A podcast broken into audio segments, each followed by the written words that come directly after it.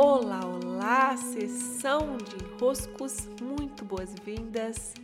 Eu sou Paula Quintão e aqui estamos nós para mais um dos nossos episódios via podcast. Como estão vocês? Sempre muito bom quando me deixam suas questões lá pela caixinha do Instagram, lá pelo formulário que também fica no meu site paulaquintão.com.br para que daqui eu leia e me debruce sobre os seus enroscos. Ai, uma vida e seus enroscos. Quanta riqueza! O que não falta é enrosco para a gente dar conta deles. E nós vamos percebendo, né? Que vamos passando de nível, que vamos cuidando do que está a nosso dispor hoje e atentos àquilo que em nós precisa transformar, se transformar, desenroscar, podemos dizer assim também. Por aqui é tempo de inscrições abertas para o meu novo curso de desenvolvimento da capacidade de leitura dos símbolos. Estão mais do que convidados, portas abertas até o dia 26 de agosto, se não me engano. É a primeira vez que esse curso é ofertado assim, é, de de forma a vocês se inscreverem só para ele. E começamos no dia 1 de setembro e teremos nas manhãs de quinta-feira essa aula ao vivo, que também ficará gravada para quem não pode estar ao vivo. Mas vai ser um ótimo período de curso, de muitos desvendamentos, onde vamos poder aprender muita coisa sobre ler símbolos Claro, é um aprendizado que não acaba nunca. Então, é camadas e mais camadas e camadas que podemos aprender a ler, e aqui cada um da camada em que está vai ter a oportunidade de passar de nível. Eu sei disso, porque já vi como esse curso atua sobre quem o fez ali dentro do espírito selvagem. Claro, né? O uso do conhecimento que lhe é dado depende de si próprio, depende de você. Daqui do meu lugar de quem entrega o conhecimento, sei que uma vez sendo usado, pode trazer uma belíssima ampliação do seu olhar, da sua capacidade de perceber. E por falar em perceber, aqui o nosso tema de hoje é a pressa.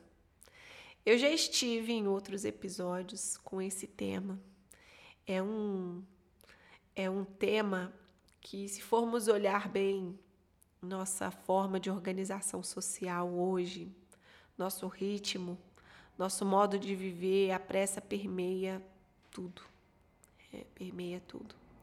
Nós estamos muito intoxicados de pressa. E na semana passada, durante a minha viagem, eu tenho bastante coisa refletida para compartilhar aqui com vocês.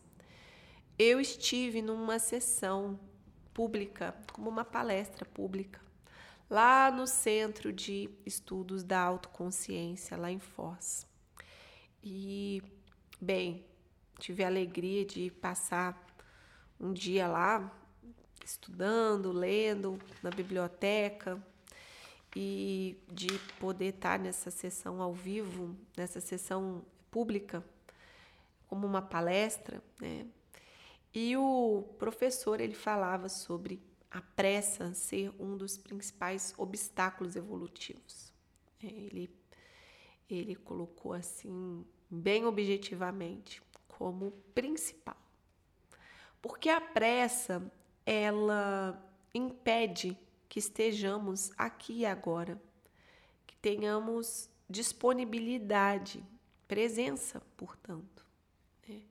E toda a nossa capacidade evolutiva, passar de nível, ter mais consciência, depende de estarmos presentes, de querer vivenciar o momento agora de forma a trazê-lo para dentro de nós. Inclusive, a nossa capacidade de percepção, de leitura de campo, vai depender de estarmos presentes aqui e agora.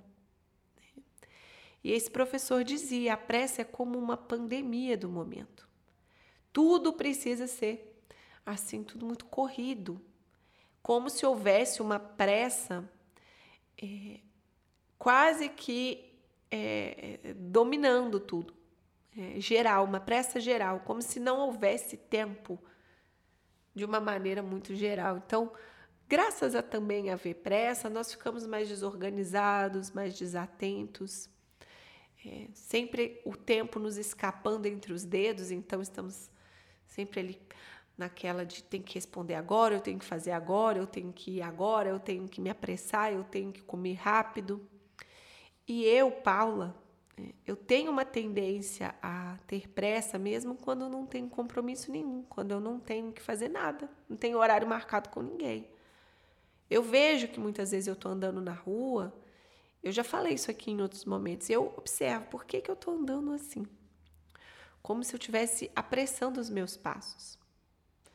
E, opa, é, ali eu preciso me dizer, calma, vamos fazer isso com mais presença? Qual que é a diferença da pressa? A pressa ela nos coloca lá para frente, ela já está pensando na chegada, no concluir, no terminar, no encerrar, no que tem que ser feito para dar tempo de outras coisas. Não quer dizer que eu não possa andar rápido. Tá tudo bem eu andar rápido também, porque a pressa não não tem a ver com a velocidade, mas tem a ver com a velocidade para chegar logo em algum lugar. Né? Então acaba que dentro da pressa a correria está presente, porque para você passar logo para a etapa seguinte, que a pressa está te convidando, porque você está no futuro, precisando chegar no futuro logo, é, esse é o movimento da pressa, você acelera, mas não necessariamente andar rápido quer dizer que você está com pressa. Pode haver a pressa, não pode haver a pressa sem a correria, mas pode, pode haver o andar rápido sem a pressa. Isso que eu quero dizer aqui. Então vamos pôr num jogo, você está correndo ali, não necessariamente está com pressa, você está correndo. Numa esteira, você pode estar correndo, não necessariamente está com pressa, você está correndo. A velocidade do movimento não tem a ver com a pressa, mas a pressa sempre vai trazer um movimento acelerado. E aí o que eu observo, né? Que os momentos em que eu posso me trazer para o presente, e aí imediatamente a pressa deixa de existir, eu estou colhendo mais, vivendo mais, vivendo de fato. Porque não é à toa que todas as grandes sabedorias, os grandes ensinamentos de mais alto grau vão nos dizer: fica aqui no presente, viva o aqui e o agora.